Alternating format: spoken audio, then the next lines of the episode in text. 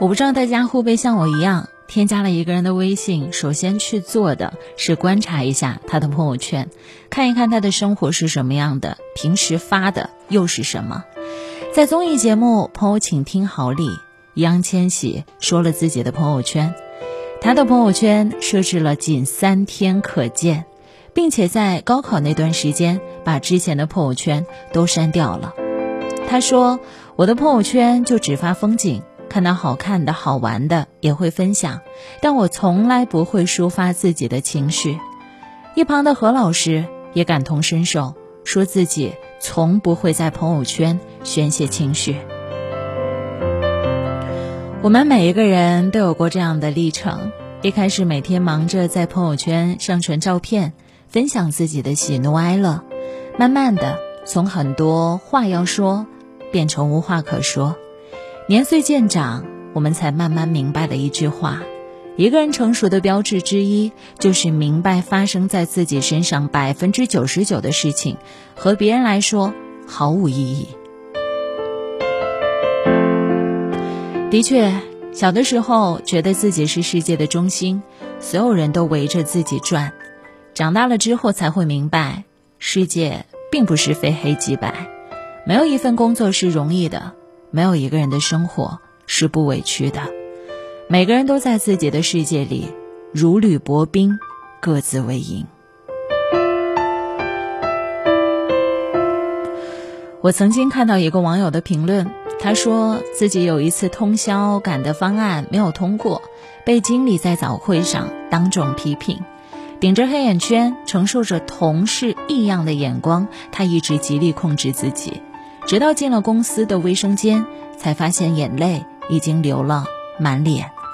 都说成年人的世界不容易，大概就是默默地吞下那些无助和委屈吧。大 S 在我们长大了这个节目当中，也曾经坦言自己抒发情绪的地方在厕所，难过的时候快要垮掉之前，会跑到厕所躲起来，在里面该发怒就发怒。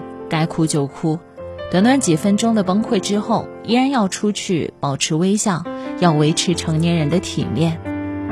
看过一段话，很感触：小时候摔倒了，要先看看周围有没有人，有就哭，没有就爬起来；长大了摔倒了，也要看看周围有没有人，有就爬起来，没有就哭。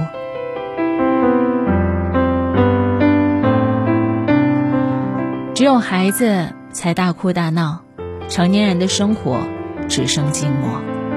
就好像那句话所说的：“我觉得那些东西你说给别人听也没有用，其实谁也帮不了你。不让人看见自己的软肋，默默扛过那段心酸的日子，是成年人留给自己最大的体面。”你有没有过这样的经历呢？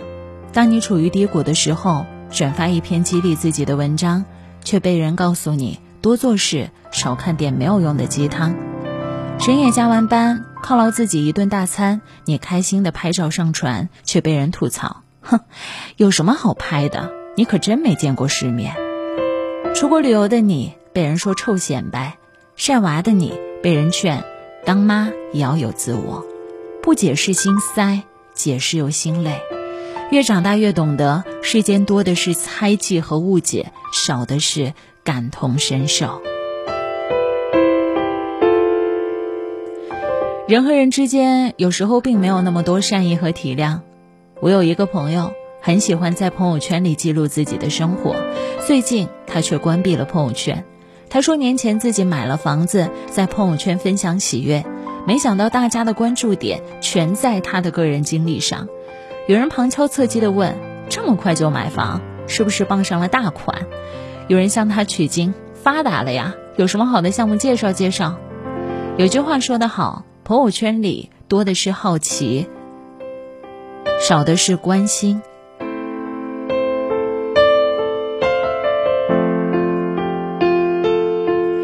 这世界上本着各自下雪，个人有个人的隐晦和皎洁。世间并没有真正的感同身受。韩寒曾经在《一九八八我想和这个世界谈谈》里说：“懂越多，就像这世间的孤儿；走越远，就越明白世界本是孤儿院。越长大，越孤单。与其渴望欣赏，不如自我欣赏；与其渴望安慰，不如自我疗伤。于是，我们渐渐的学会了把自己隐藏起来，留给自己一个清静的空间，不再做所谓的纠缠。